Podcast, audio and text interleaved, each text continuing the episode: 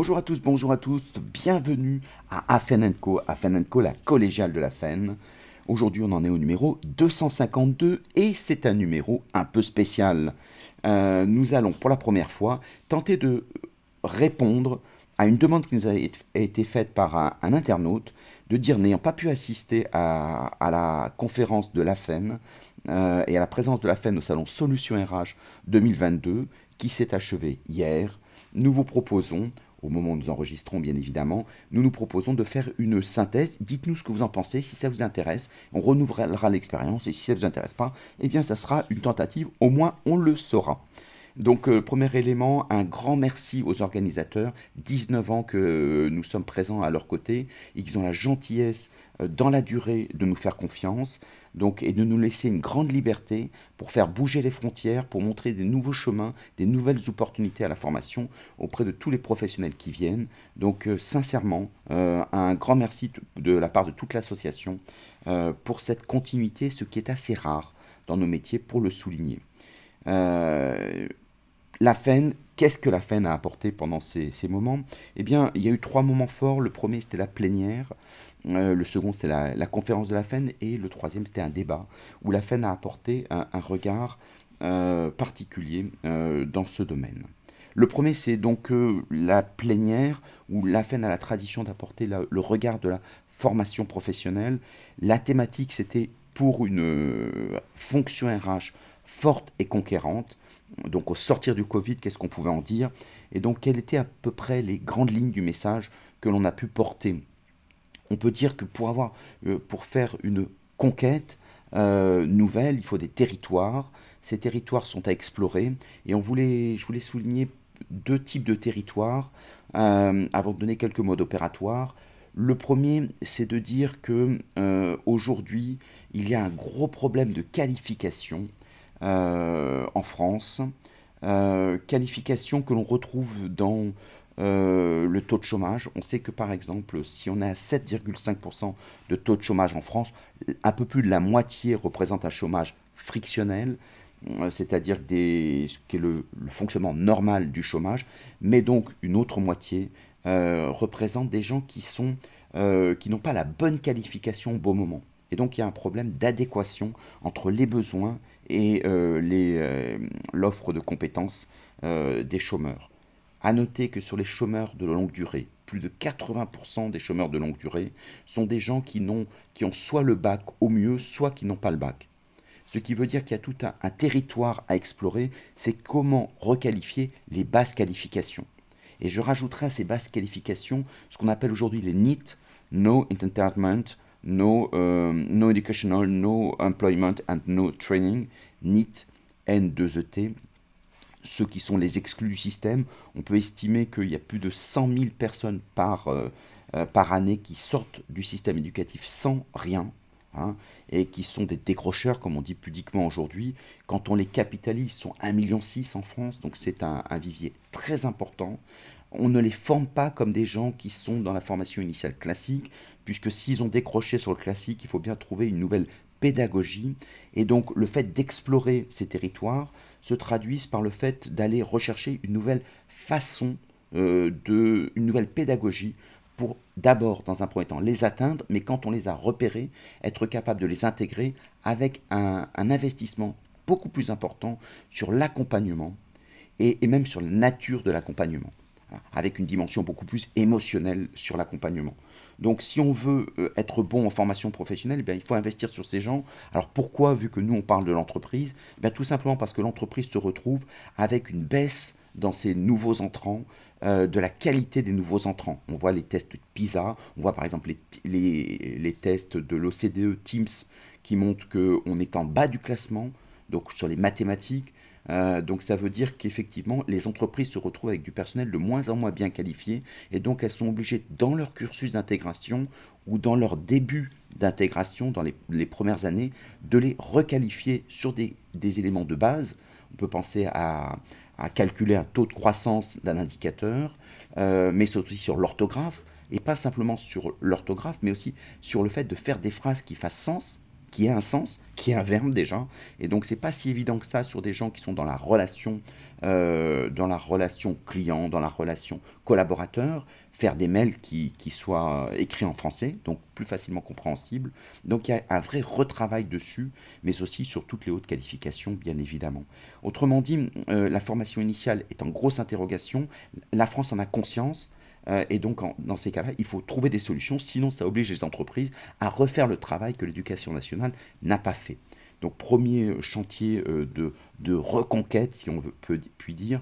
En tout cas, il y, a un vrai chantier intéressant. Et il y a un deuxième chantier qui est important, qui est moins périphérique à l'entreprise, mais plus en interne.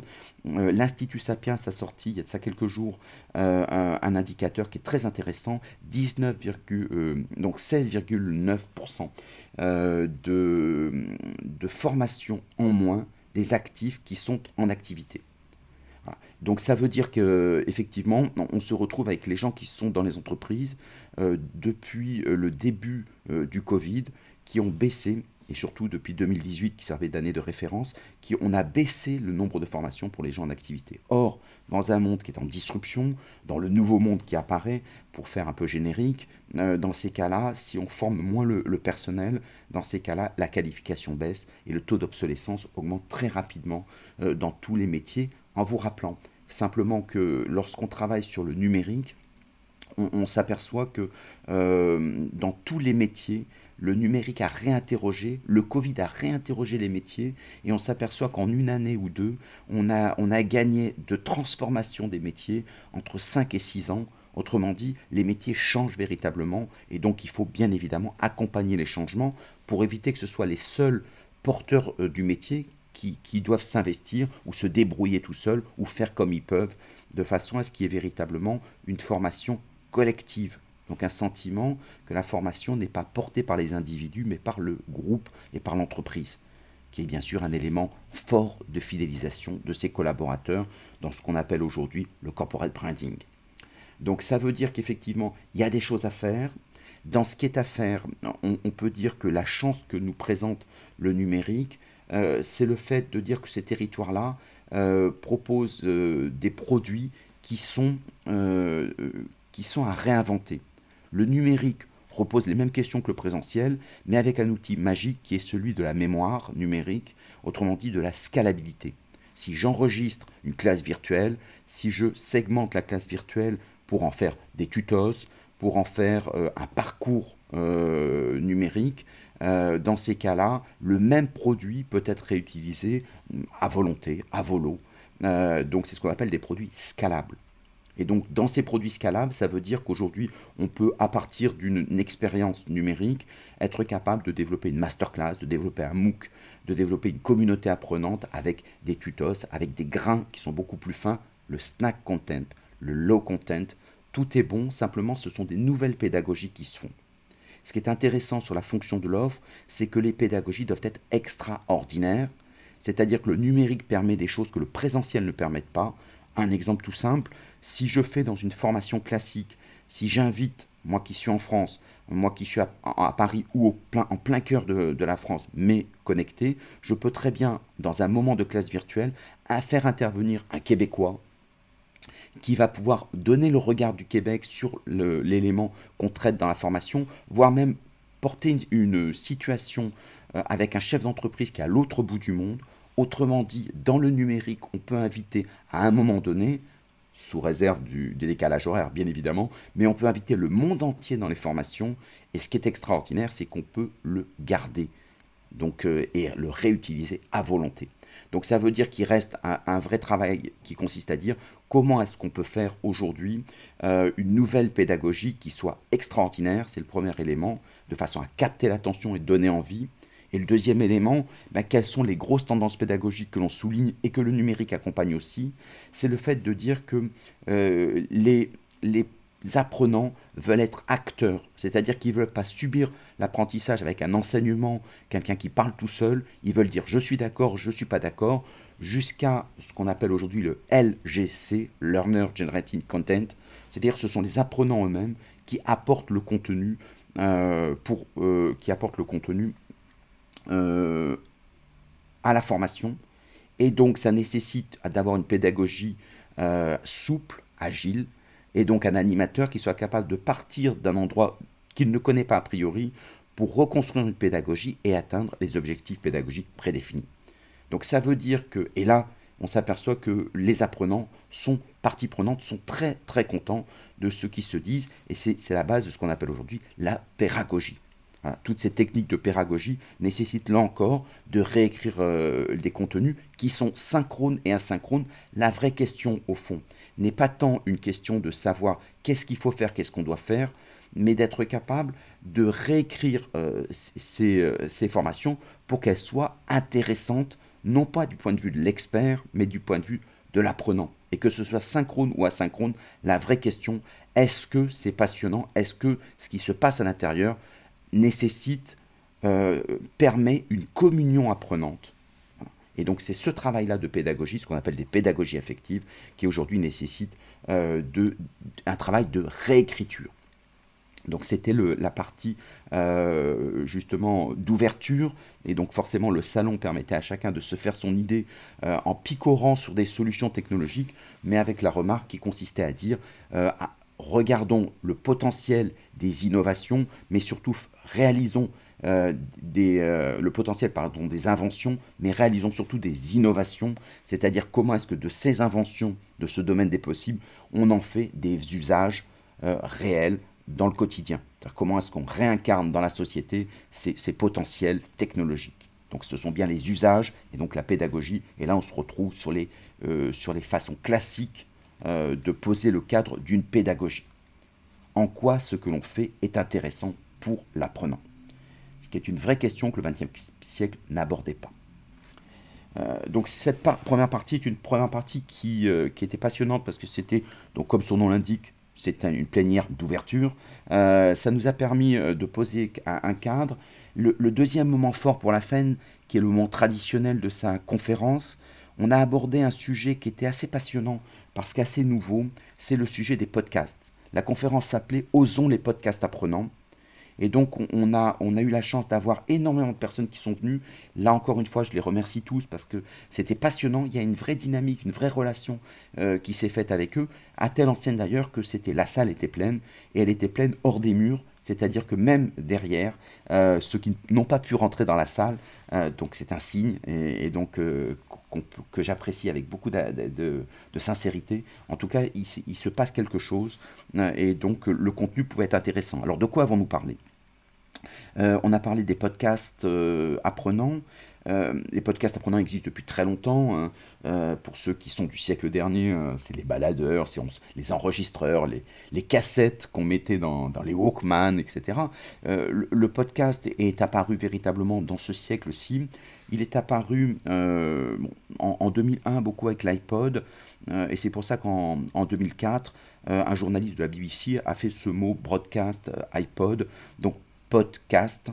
Euh, et donc euh, le podcast est né à ce moment-là, mais il a véritablement commencé à démarrer en 2007. Sa massification euh, s'est faite en 2007 avec l'émergence des smartphones et surtout de l'écosystème autour des smartphones, ce qui fait qu'on pouvait enregistrer, on pouvait écouter à volonté et télécharger euh, des podcasts euh, avec justement iTunes qui permettait la fidélisation de l'enregistrement. C'est plus un podcast, mais un fil de podcast qu'on suit euh, quand on aime, bien sûr.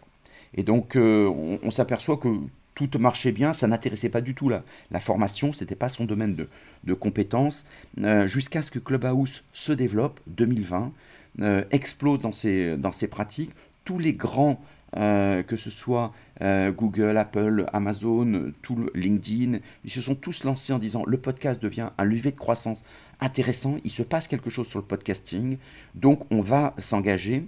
Et donc si en 2020 le podcast a été euh, podcast traditionnel, podcast natif pour une grosse partie, avec l'émergence d'un podcast interactif, ce qu'on appelle les rooms, dans ces cas-là, euh, c'est rentré, et c'est là où c'est complètement nouveau, dans la formation en 2021. Et donc entre l'émergence de cette nouvelle mode du podcasting et le fait de, rentrer dans le monde de la formation, il a fallu moins d'un an. Aujourd'hui, toutes les grosses entreprises, soit ont pris position sur podcasting, en général on fait un test pour voir ce qu'on pouvait en faire avec plusieurs stratégies, mais il a fallu un an pour que justement le phénomène explose et soit intégré. Ce qui, était vraiment extraordinaire, pour donner un, point de comparaison, parce que c'est hormis les, mots et si on trouvait des chiffres, c'est-à-dire quand le, MOOC est né en 2008, il est rentré dans le monde de l'entreprise en 2015, 2015-2016, et, donc il a fallu 7-8 euh, ans euh, entre l'émergence du phénomène et la rentrée dans l'entreprise. Aujourd'hui, en un an, euh, les podcasts apprenants ont fait leur entrée dans l'entreprise. Donc c'est particulièrement intéressant de voir que les la veille s'est faite et que surtout l'entreprise est très en attente de plein d'opportunités et se dit s'il y a quelque chose qui émerge, je veux en être et donc je veux l'intégrer non pas simplement comme des inventions, le potentiel d'une technologie, mais je veux le tester pour voir si on ne peut pas en faire une innovation, autrement dit une invention sociale euh, et socialisée. Donc le podcast, c'est assez pratique parce qu'il existe, euh, d'abord ça coûte pas cher, euh, donc euh, tout le monde a, l'outil nécessaire qui est soit le smartphone, ce qui est donc un podcast mobile, soit effectivement l'ordinateur. On peut faire des investissements sur des, micros euh, quand on s'engage, un micro, c'est 100, 130, 120 euros, 130 euros. Donc, c'est un micro qui va vous servir pendant 15 ans, 20 ans. Euh, donc, ça veut dire que l'investissement est mineur. Ça peut être aussi sur les smartphones des micros qui sont beaucoup plus euh, mobiles. Donc, on est à 15-20 euros pour des micros de bonne qualité. donc, l'investissement est modeste, et tant mieux, parce que la technologie ne doit pas être le déterminant. C'est plutôt qu'est-ce qu'on met à l'intérieur, quel est le contenu que l'on donne sur ce support numérique. Euh, et là, euh, la durée de vie, puisque c'est la question qui souvent est revenue euh, pendant la conférence, la bonne durée pour un podcast, c'est entre 20 minutes et 40 minutes. alors évidemment, si le podcast est intéressant, encore une fois, une durée de 20 minutes, si c'est nul, autant faire une durée de 5 minutes. Mais ça veut dire qu'à peu près, voilà, voilà ce qu'on a comme retour. Et Paris Podcast Festival, qui en est le salon dédié chaque année euh, à l'ensemble du podcasting en France, euh, donne, fait des enquêtes, ce qui permet d'avoir des usages possibles. Ce sont plutôt, et encore, les early adopters sont des catégories socioprofessionnelles, les, ce qu'on appelle les CSP+, euh, donc ça veut dire que les gens qui consomment sur les plateformes Apple Podcast, Google Podcast, Spotify sont des gens qui sont de cette nature-là. Le gros avantage, c'est qu'il y a un taux de fidélisation important. Quand on a une thématique qui nous plaît et qu'on a envie de le suivre, ça permet de travailler. Euh, ça veut dire qu'on se connecte et on suit régulièrement euh, les gens qu'on aime bien. deux remarques sur le podcast qui sont importantes, sans faire trop long c'est le fait de dire qu'il existe euh, le podcast, un outil où quand on parle de fidélisation, c'est un outil de proximité. Euh, et donc c'est toute l'importance de ce qu'on appelle le streetcast.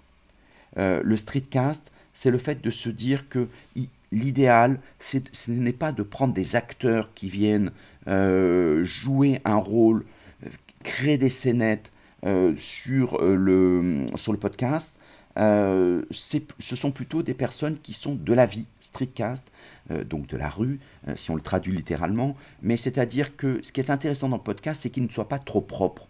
C'est-à-dire qu'on entend des et qu'on entend des petits bruits. des podcasts qui marchent très bien, c'est quand quelqu'un dans la rue s'enregistre et finalement quelqu'un vient le voir et en disant bonjour Stéphane, comment vas-tu? Et pendant le podcast, il dit bonjour et il continue son podcast dans la foulée. ça veut dire que ça permet de redescendre l'expert au niveau du groupe. Autrement dit, l'expert ne devient pas inaccessible. Et donc c'est un point de proximité très important euh, de pouvoir dire l'expert, et qui est une grosse tendance du 21e siècle, sort de sa posture d'expertise pour redescendre dans le groupe, pour devenir un collègue qui sait, et donc de développer des comportements de pédagogie. Ce qui veut dire que derrière, il faut préparer euh, les experts à redescendre de niveau, mais si on le fait, le podcast favorise par la même l'interaction puisqu'il est plus facile de parler à un père que de parler à un expert. Quelqu'un qui est loin de nous, dont on dit euh, quelque part, je sais, il m'impressionne, il est très bon parce qu'il connaît très bien sa partie, mais je ne suis pas avec lui dans, la démarche. Et donc ce travail de proximité est la première démarche euh, qui me paraît intéressante. Autrement dit, toutes les entreprises peuvent le faire. Euh, simplement, il faut qu'ils préparent leurs équipes. Les formateurs sont les personnes idéales pour ça, pour faire des podcasts en la matière. La, forme du podcast qui est la, plus utilisée parce qu'elle est plus interactive, euh, c'est non pas ce que je fais là de parler seul, euh, ce qui est plus délicat, c'est le fait d'avoir une personne qui pose des questions. Et donc il y a quelques règles très simples, euh, dont la première est lancez-vous. Voilà, faites deux trois podcasts, trouvez vos mots, trouvez votre gimmick de démarrage et finalement vos podcasts seront très intéressants, même si les premiers vous les effacerez parce que vous n'en serez pas forcément très fiers. Euh, dans ces cas-là, n'hésitez pas, euh, lancez-vous, c'est pas très compliqué, surtout quand vous avez, euh, vous avez la rhétorique, donc la, la maîtrise du verbe. Donc le deuxième point que je voulais, souligner, qui est très important, c'est quels sont les usages euh, du podcast qui, méritent de rentrer dans le mix pédagogique. Eh bien c'est quelque chose de très important, l'usage et l'outil de référence euh, pour euh, la connaissance. La connaissance, l'acculturation. Si on veut rentrer dans le nouveau monde, quel que soit le nouveau monde que vous avez choisi, si vous voulez faire une disruption, rentrer dans un univers qui n'est pas l'univers de la tradition, euh, dans ces cas-là, c'est l'occasion de, faire parler des gens, de mettre en forme, d'expliquer ce que vous faites. Et dans ces cas-là, le podcast est beaucoup plus intéressant que la vidéo pour une raison très simple, c'est qu'il n'y a pas l'image. Alors évidemment, euh, c'est assez tautologique sur les mots qu'on utilise, mais ça veut dire surtout que comme il n'y a pas l'image, euh, ça veut dire que je me fais moi-même mes propres images. Et si moi, en tant qu'apprenant, je me fais mes propres images dans ma tête, c'est déjà que je commence à ranger ce que j'entends dans, ma mémoire et donc dans ma consolidation à long terme, pour reprendre un, terme neuroscientifique. Autrement dit, cette constitution d'images permet de mieux mémoriser. Et donc, si vous voulez travailler sur une culture, si vous voulez travailler sur, sur des langues étrangères, ce qui est intéressant pour avoir du verbe, c'est d'avoir des gens qui discutent d'un sujet, RH, formation et, la langue que vous avez choisie, vous avez des débats que vous suivez pas forcément bien. Si vous travaillez aujourd'hui sur le développement, sur la tech, et que vous n'êtes pas du tout dans la tech, écoutez les gens de tech parler. Au début, ils parlent une langue étrangère, et au bout d'un moment, les mots prennent sens. Si le débat est intéressant, si les gens ont ce qu'on appelle de la contagion émotionnelle, sont des gens passionnés, alors dans ces cas-là, vous allez rentrer dans leur univers. Et donc ça veut dire que dans votre cerveau, vous préparez déjà à, comprendre les rythmes, les phrases, les thématiques qui sont abordées. Et donc vous rentrez dans la connaissance qui est la vôtre. C'est l'outil extraordinaire pour ça. Euh, donc autant en profiter euh, pour en faire partie du mixte pédagogique. Bien sûr, c'est en complément de tous les autres outils, ce qui est le principe d'un mixte. Euh, donc ça veut dire que dans, dans, ces outils du podcast, véritablement euh, le podcast, ce qui est intéressant, c'est comme on, l'a présenté dans l'introduction, c'est en quoi c'est intéressant. Si on fait des podcasts longs et pénibles, euh, dans ces cas-là, euh, ben, que ce soit en podcast, que ce soit en présentiel, un formateur qui est mauvais ben, restera mauvais. donc la seule chance qu'il puisse avoir, c'est que dans le podcast, il peut retravailler déjà le fait d'être mauvais en coupant des morceaux, mais surtout, il doit apprendre à être passionné et passionnant. Et s'il n'a pas cette dimension-là euh, pour parler seul, dans ces cas-là, le conseil que je donne, c'est de créer des dynamiques de groupe. Donc la dynamique de groupe, soit c'est moi qui interviewe euh, des, euh, des experts, et donc je peux prendre la posture du néophyte, c'est-à-dire de celui qui va écouter, et je pose des questions quand on est sur des sigles, quand on est sur des, des concepts qui ont l'air d'être entendus, eh bien je pose des questions, je vais taquiner l'expert dont je connais l'expertise, donc je sais qu'il va être brillant dans ce qu'il donne, mais au lieu de le laisser parler, je vais le chercher. Et c'est cette tension de l'animation euh, qui va faire qu'il se passe quelque chose, et ceux qui entendent ça vont dire on a bien vu que tu n'étais pas d'accord, on a bien vu qu'il y avait des choses, on a bien vu qu'il euh, s'endormait un peu, que tu l'as réveillé, et donc les gens qui, qui, vous décryptent, si vous les accompagnez quand ils entendent, dans ces cas-là, vous montrent que vous avez organisé l'attention euh, parce qu'il se passait quelque chose dans votre podcast. Donc la première clé, c'est devenir animateur de podcast comme vous êtes animateur de formation en présentiel. Donc c'est la même mécanique, capter l'attention des gens et comme ça les gens vont vous suivre. Et ce qui est génial, c'est que quand vous la captez sur une ou deux thématiques que vous avez identifiées, les gens sont friands de se dire il se passe quelque chose. Et le podcast est d'autant plus intéressant, c'est qu'il est en général fait en deuxième activité, c'est du multitâche. On écoute le podcast euh, en dilettante quelque part, euh, ou en, scan, comme avaient dit certains pédagogues, c'est-à-dire qu'on écoute le podcast en faisant autre chose. Donc soit je fais mon jogging, soit je suis dans les transports, ce que sont souvent des usages utilisés, soit je suis en train de travailler sur autre chose et j'écoute d'une oreille. C'est ce qu'on appelle l'effet cocktail, c'est-à-dire les neuroscientifiques vous disent quand on est sur une thématique qu'on a identifiée, si je suis formation et qu'on me parle formation, je connais mon métier, donc quand j'entends quelques mots, je suis capable euh, de comprendre le sens de la phrase. L'effet cocktail, c'est que tout simplement, quand je discute avec quelqu'un dans un cocktail, si je suis dans une conversation, j'écoute la conversation d'à côté, en même temps que j'écoute mon interlocuteur, et en entendant ce que l'interlocuteur dit à côté, les quelques mots, connaissant la culture générale qui est donnée, je suis capable de suivre plusieurs conversations en même temps. Et d'ailleurs, c'est ce qui est intéressant dans un cocktail, c'est quand la personne m'ennuie en devant moi et que je sais qu'il y a d'autres personnes qui m'intéressent, alors je peux switcher euh, euh, d'une conversation à l'autre parce que je sais déjà qu'elle m'intéresse parce que je l'ai entendue de loin. Et donc, si je veux être engagé dans cette conversation, ça me le permet. Eh bien, euh, le podcast permet ça. Donc, dans des gens qui sont hyper actifs, euh, dans ces cas-là, ça leur permet de travailler différemment. Et quand le podcast l'intéresse, en disant ça, ça me plaît, je reviens en arrière et là, j'écoute plus précisément et là, je mets toute mon attention. Mais je me laisse porter euh, par le rythme du podcast et c'est souvent comme ça que les conversations, donc les concepts, sont acquis grâce à la musique du podcast autant que sur les points d'accroche et les points de mémorisation. Donc le podcast est un outil très intéressant euh, pour justement le mix pédagogique à utiliser sans modération, comme le font toutes les entreprises. Et je vous rappelle d'ailleurs que Format Radio a fait euh, le podcast euh, précédent, c'est justement l'usage des podcasts sur Intermarché Netto. Donc si vous voulez avoir un retour d'expérience en direct d'une personne qui est, qui est friande de vous donner plein d'informations, plein de trucs et astuces, tips and tricks, euh, sur le sujet. N'hésitez pas, euh, faites-vous plaisir, écoutez-les. Euh, dernier point pour, je m'étais donné à peu près une demi-heure pour faire cette synthèse et que je voulais pas déborder. dernier point où la FEN est intervenue sur le salon Solution RH, on a participé à, un débat sur la place de la formation qui était porté justement avec particulièrement la place du formateur. Euh, est-ce que finalement, pour des petites structures, euh, sur des indépendants, euh, est-ce que le post-Covid va, va être un retour en arrière ou est-ce que c'est une ouverture sur quelque chose de nouveau? Alors la réponse, euh, je, ne fais pas traîner, euh, je spoil euh, la réponse. C'est tout simplement, effectivement, on ne reviendra pas en arrière parce que même des indépendants se sont aperçus qu'on on pouvait faire des formations en numérique qui sont très complémentaires. on peut faire des formations sur toute la France, alors que si on est géographiquement localisé en présentiel, on est plus limité.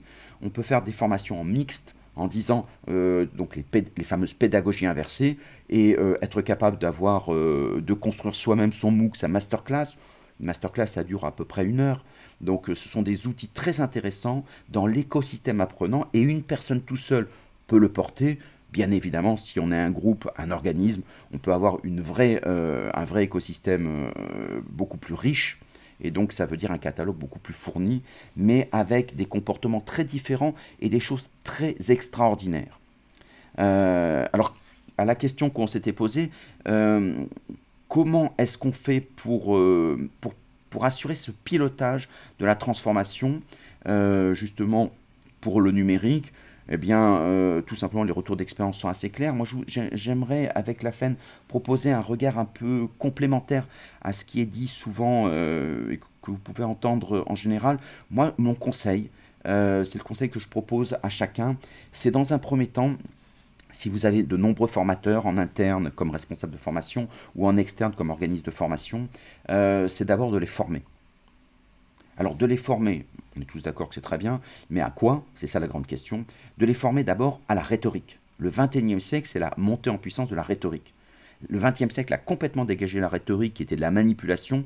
La rhétorique, c'est d'être capable de développer de la contagion émotionnelle, de développer de l'émotion. Et Mathieu Ricard avait, cette très, très belle phrase, le message, le messager est le message. C'est-à-dire ce qui est important, c'est que si vous avez quelqu'un qui a de l'énergie, de la contagion émotionnelle, quel que soit le message, ça passe. Si vous avez un très bon message, mais quelqu'un qui est mauvais sur la contagion, on va se dire ça m'intéresse pas, je ne l'écoute pas, et donc je ne retiens rien.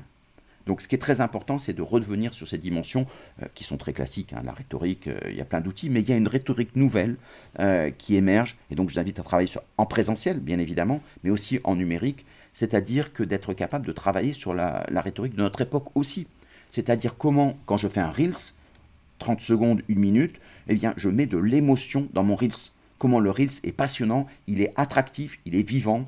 Comment est-ce que lorsque je fais 5 minutes ou 3 minutes pour un tutos, un tutos de 3 minutes, comment je le fais vivant et non pas avec en externalisant, euh, tout comme euh, quand, euh, quand on le fait en présentiel, mais c'est aux formateurs à le faire. Donc il faut les former en leur faisant des ateliers, des groupes de pratique, des bacs à sable comme on dit dans le numérique, où justement ils s'entraînent. Quand on a fait 5 tutos, mon conseil, allez sur TikTok, allez sur Snap. ce sont des, tutos que vous pouvez télécharger sur n'importe quelle plateforme LMS ensuite. Donc vous avez des outils très intéressants. Vous pouvez écrire sur la vidéo, rendre vivant, faire des, des, des, des stories apprenantes et ça augmente, ça multiplie par 5 le taux d'apprentissage. Euh, donc c'est quand même des, choses qui sont euh, beaucoup plus efficaces. Mais faites-en 5, 6, 7. Au, bout d'un moment, euh, vous allez trouver votre façon de faire, votre rythme. au, bout de 5, vous avez compris comment ça marche. Et comme vous avez vous-même du talent, dans ces cas-là, parce que vous avez l'expertise et de l'habitude comme formateur, vous allez vous régaler à être présent sur les réseaux sociaux. et donc tous ceux qui sont indépendants vont pouvoir faire du social, des réseaux sociaux avec un usage et se faire connaître et reconnaître. Et préparez-vous dans ces cas-là à développer du social shopping, c'est-à-dire utiliser vos réseaux sociaux pour, une fois que vous avez créé votre commun et votre communauté, pour tirer votre fil et monétiser votre présence. Beaucoup de personnes euh, qui, se lancent en disant Moi, je fais des masterclass, mais finalement, euh, ça, ça, me prend du temps, mais, mais je ne gagne pas d'argent. Mais c'est parce que vous avez mal organisé votre masterclass. C'est-à-dire qu'il faut réfléchir à ce que vous faites et réfléchir à la monétisation. Et donc c'est ce travail-là qui est très intéressant. Et donc il y a beaucoup de personnes qui gagnent beaucoup d'argent euh, dessus. Donc n'hésitez pas à le faire. Euh, aujourd'hui, le numérique, c'est le Far West. C'est-à-dire c'est très ouvert. C'est-à-dire que prenez votre... Euh, lancez-vous. Et puis après, une fois que vous êtes lancé, réfléchissez donc vous maîtrisez la façon d'être présent, réfléchissez au message que vous voulez transmettre, ce qui est la chose la plus intéressante justement. Et donc dans ces cas-là, vous développez, euh, une fois que vous avez un message qui est un message, je vous conseille les petits périmètres, c'est-à-dire de choisir des périmètres où plus rapidement vous pouvez être identifié que dire moi je fais toute la formation en général. Faites des petits périmètres pour ensuite revenir à des grands périmètres. Mais l'intérêt, c'est qu'une fois que vous avez quelque chose à dire et que vous le dites bien, les gens vont vous suivre par erreur, euh, euh, parce que vous avez fait l'effort, mais en tout cas, au bout d'un moment, ils vont rester avec vous parce que ce que vous dites en vaut la peine. Donc il faut un peu de temps euh, pour avoir du développement organique, comme on dit, mais après vous avez des techniques de gross hacking pour justement accélérer le mouvement si ça vous intéresse. Donc n'hésitez pas, tout est positif en la matière. Donc si, si le premier outil de transformation, ça reste bien euh, de former celui qui crée la valeur, donc l'animateur, et c'est une nouveauté. le deuxième élément, c'est de créer des pédagogies qui aient du sens, c'est-à-dire qui soient affectives, euh, qui soit euh, multi-support avec des supports complémentaires et avec chaque fois l'idée de se dire est-ce que euh, en quoi mon discours est cohérent et surtout dans la pédagogie, ce qui intéresse les gens, en quoi je développe de la pédagogie, c'est-à-dire que je développe des techniques d'animation qui laissent la main à l'apprenant. Avec le numérique, c'est extraordinaire. Pourquoi? Parce que tout est faisable. Un hackathon en numérique, ça marche. Un Word Café en numérique, ça marche. Et un Word Café, on peut le faire à, 2000, 5000 euh, personnes. Et donc forcément, bah, ça peut être des personnes de la France entière sur une thématique que vous avez identifiée. Vous avez des outils extraordinaires. Et l'avantage avec l'automation, c'est que vous pouvez faire des formations avec des Learning Box, System.io, euh, qui sont, euh, vous industrialiser votre façon de faire de la, production, de la, de la production de formation et donc même quelqu'un de tout seul peut le faire. Le seul élément, trouver des outils qui soient des outils collaboratifs parce que c'est ce que les apprenants veulent. L'outil que je vous donne, allez, un petit truc et astuce pour vous, euh, que ce soit pour les responsables de formation ou que ce soit pour les, euh, pour les organismes de formation, utilisez les prises de notes collectives. Vous avez Framasoft, vous en avez plein qui, utilisent ça. Euh, sur l'article les, veilles les 10 tendances qu'il faut surveiller pour 2020. Je vous donne quelques noms de, euh, de, de prises de notes collectives gratuites. Euh, donc faites une prise de notes collective, c'est-à-dire que vous mettez du contenu qui peuvent être du contenu euh, vidéo, donc du contenu non animé, 1.0, très descendant, et faites des prises de notes collectives dessus, euh, pour peu que ce soit synchrone, mais ça se fait aussi de façon asynchrone. L'avantage, c'est que les gens ont leur prise de notes personnelle, mais voyez comment les gens réagissent dessus, et donc dans ces cas-là, et à la fin, tous, tous ces éléments-là vont vous servir, vous, en tant que pédagogue, pour vous dire, si tout le monde a réagi, c'est que le sujet les intéresse, alors qu'on peut peut-être lui donner plus d'espace dans ce que je fais, euh, et deuxième élément, euh, si on, pour l'apprenant lui-même, c'est qu'il s'aperçoit que le, collectif, le pair à pair, euh, l'intéresse autant de se dire tiens moi j'avais pas vu la, chose que l'autre l'autre l'a vu de, cette, de ce sens-là. Il a réfléchi en disant que ça peut avoir du sens pour lui donc il est preneur. Finalement il apprend autant de pair à pair que de ce que l'expert pose autour de la table. Et bien sûr la pédagogie c'est poser des sujets qui doivent amener de la discussion. Sonner des sujets transgressifs qui amène de la conversation ou du débat, à vous de choisir, tout est bon. Euh, à vous d'organiser des moments où c'est le groupe qui prend la main, mais le groupe ne prend la main que parce que derrière, il y a un animateur qui tient la boutique. Et donc c'est toute la logique des communautés apprenantes euh, qui nécessitent d'être mis en place. Et là encore, c'est des choses qu'on peut monétiser pour euh, les organismes de formation. Mais là encore, la communauté apprenante, c'est vraiment quelque chose de très utile pour savoir comment les apprenants perçoivent les choses au fond, euh, le, numérique, le, gros problème de la formation, c'est l'apprenant. On ne connaît pas les apprenants. On ne sait pas comment est-ce qu'ils fonctionnent et comment est-ce qu'ils perçoivent les choses. Au mieux, on a le LSAT, le Learner Satisfaction, à la fin, vous avez aimé, oui, non. Euh, bon, ça veut dire qu'à la fin, comme ils sont contents de partir, ils sont, euh, ils sont encore sous le charme de la formation ou sur le départ, à, vous de choisir. Mais en tout cas, ça veut dire que je ne sais pas ce qu'ils ont vraiment apprécié. Et eh bien justement, avec des communautés apprenantes, ça vous permet, en regardant ce qui se passe dans la communauté, les mots réutilisés vous permettre de dire, ben, les mots qu'on leur a donnés, il y a peut-être sur une journée 10 mots qui sont importants, comme les mots sont réutilisés, ben, vous savez qu'ils ont acquis le vocabulaire que vous leur avez fait découvrir pendant la formation. S'ils ne les réutilisent pas, que vous êtes passé à côté, alors peut-être, ça peut être l'occasion de faire une capsule, de faire un, espace euh, euh, de live pour justement remettre euh, une couche parce que le message n'est pas passé. Autrement dit, ce qui est très intéressant, c'est que sur les communautés apprenantes, il faut un animateur, qui regardent, qui suivent, etc. Il faut un pilotage des connaissances et des compétences. Et donc, ce qui est très important, c'est que dans les communautés apprenantes, on voit ce qu'on a dit. Est-ce que ça a été mis en œuvre? Quelles sont les difficultés que les gens disent avoir rencontrées? Et donc, on sait si ça marche voire même on peut se filmer, on leur demande de dire, bah, montrer comment ça a fonctionné. Si vous faites quelque chose qui est, on peut photographier si ça a du sens par rapport au programme. Et donc c'est très intéressant de voir comment la personne fonctionne. Et donc c'est véritablement un outil indispensable pour créer un lien et surtout une fidélité apprenante. Donc ça veut dire que tous ces éléments-là, euh, ce n'est pas un outil qu'il faut utiliser, il faut se poser, refaire pédagogie. Et donc ça c'est très important parce que euh, si l'apprenant euh, si pardon, euh, le formateur est formé à la contagion émotionnelle, si la pédagogie euh, devient vivante, dynamique, multi-support autour d'une logique d'écosystème, mais où c'est l'apprenant qui a la main, remettre l'apprenant au centre de la formation, comme on dit aujourd'hui. dernier élément, il manque le dernier volet de la transformation, qui est le premier dans, dans la réaction, mais qui prend moins de temps, c'est comment j'organise mon marketing le marketing est quelque chose de noble en formation. Euh, on a été le premier, j'ai le premier été à monter en 2001 euh, un événement sur le, en France sur le marketing de la formation. Alors bien sûr, tout le monde était contre, parce que 2001, c'était une transgression.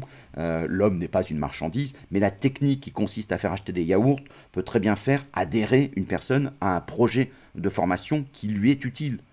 Et donc on, peut l'utiliser, la même mécanique fonctionne bien, pour peu que ce soit des êtres humains, ça doit marcher dans les deux sens. Et c'est très intéressant parce qu'aujourd'hui on s'aperçoit que tout le monde accepte qu'il faille utiliser du marketing, on utilise design si on veut se centrer plus sur l'émotion et que ça fait moins marché, marchandise. Donc, mais c'est uniquement une coquetterie euh, de professionnels de la profession.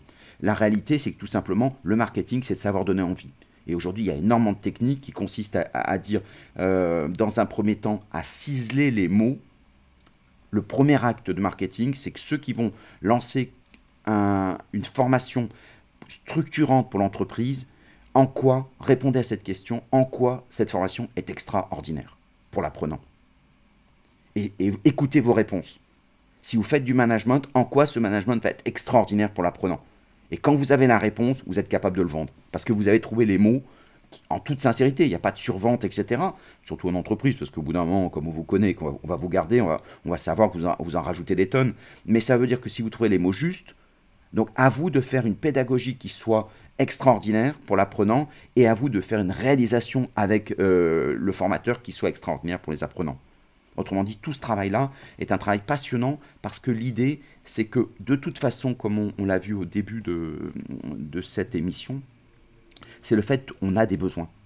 Et donc l'élément, la vraie question euh, du numérique, c'est elle repose des questions classiques qu'on pose depuis très longtemps, mais ça veut dire qu'on, dont on n'a pas les réponses, c'est-à-dire qu'on n'a pas mis en œuvre les réponses. C'est comment est-ce que je fais en sorte que chaque individu puisse arriver à, adhérer à un projet apprenant collectif. Et ce travail-là, il y a ceux qui poussent l'individualisation des parcours, ce qui est une stratégie d'émiettement de, de, la formation, pas inintéressante, mais à un moment, le deuxième volet pour marcher sur ses deux jambes, c'est-à-dire plus on émiette les apprenants, plus il faut refaire du collectif pour non pas prendre un apprenant par un apprenant, sur de l'individualisation, mais justement de redonner l'envie. Et l'envie, elle vient de l'émotion, et l'émotion, elle vient du collectif. Il n'y a que les sociopathes qui s'excitent tout seuls. Donc ça veut dire qu'il faut recréer des espaces de communion apprenante, et donc ça, c'est le rôle du marketing. Autrement dit, le rôle de la formation, qui est beaucoup plus centré sur l'apprenant qu'au XXe siècle, c'est le fait de se dire, c'est comment je leur rends la, tâche la plus facile pour rentrer, donc l'ergonomie de la formation, mais aussi comment ils vont prendre du plaisir, et finalement, c'est eux qui vont revenir parce qu'ils vont dire c'est génial, j'ai grandi, j'ai appris des choses, et c'est eux qui vont être demandeurs euh, de cette expérience apprenante, comme on dit aujourd'hui. Mais ça veut dire tout simplement, c'est qu'ils ont, ils ont euh, kiffé, hein, comme on dit aujourd'hui, ils ont kiffé la formation. Et ça, ça veut dire que ça se travaille. Et dans une formation qui est rationalisante du XXe siècle, eh bien, il faut introduire ce qui est la grosse nouveauté euh, dans la pédagogie, c'est l'émergence de l'émotion, avec Paul Ekman qui l'a montré, et qu'aujourd'hui Antonio Damasio a fait beaucoup de travaux là-dessus pour montrer cette dimension-là. C'est ça l'avenir de la formation. Autrement dit, euh, pour conclure, et j'ai débordé sur le temps que je m'étais fixé, mais en tout cas j'espère que ça vous a intéressé, euh, pour conclure, tout est à faire euh, des territoires complètement nouveaux euh, sont à réaliser. Moi, je vous invite à vous réunir à plusieurs, à appartenir à des groupes de, réflexion, de veille partagée, de façon à ce qu'on fasse ce qu'on appelle de l'intelligence collective, parce que de toute façon, aujourd'hui, ça bouge, ça rebougera demain. On a à peu près 10 années de flottement avant de rentrer dans une nouvelle stabilisation. Et donc, ça veut dire que pendant ces 10 années, eh bien, on va voir apparaître des nouveaux produits. On parlait des podcasts, il y en aura d'autres qui vont venir, de nouvelles pratiques, on va s'apercevoir qu'il y a plein de choses extraordinaires et que finalement, bah, à plusieurs, on est plus fort. Et donc, ça veut dire que la communauté des responsables de formation, la communauté des créateurs de formation, des professionnels de la formation sans générique, sont des gens qui doivent se regrouper, partager pour discuter. Donc, agitateurs d'idées et créateurs de réalité, c'est-à-dire qu'à un moment, on pratique ensemble. Voilà. Et quand on pratique ensemble, bah, ça veut dire qu'on a l'énergie de l'autre pour euh, additionner à la sienne qui fait le passage à l'acte, qui est souvent la grosse difficulté du fait de rentrer dans, dans ces nouvelles pratiques parce que par définition elles sont nouvelles, donc c'est pas ma zone de confort, et eh bien à plusieurs on tente l'expérience plus fortement, donc trouver des amis pour que l'aventure euh, soit une belle aventure pour vous. On a besoin de vous en formation pour que justement vous puissiez massifier la formation, la nouvelle formation est devant nous. Donc simplement, bah, il faut avoir le courage de le faire. Et donc si euh, la FEN peut vous aider, si les réseaux sociaux, je réponds euh, assez volontiers sur euh, s'il y a des gens qui ont des questions, c'est avec plaisir. Si au sortir de cette émission, vous avez des questions, n'hésitez pas à, sur la page LinkedIn de Format Radio à le faire ou sur celle de, de, AFEN. dans ces cas-là, ou sinon si vous êtes en, plutôt en message personnel, message privé, des MP, n'hésitez pas à le faire, à, me poser toutes les questions que vous voulez, euh, j'y répondrai assez rapidement. Euh, donc euh, franchissez, ayez le courage, l'audace justement d'aller chercher des gens qui sont prêts à vous aider. En tout cas, c'est avec sincérité, c'est ce qu'on fait nous au sein de la FEN. Donc je rappelle la baseline de la FEN, Learn for Good. Merci à tous, bon courage et n'hésitez pas à renvoyer toutes les informations que vous avez à nous apporter. Merci beaucoup, au revoir.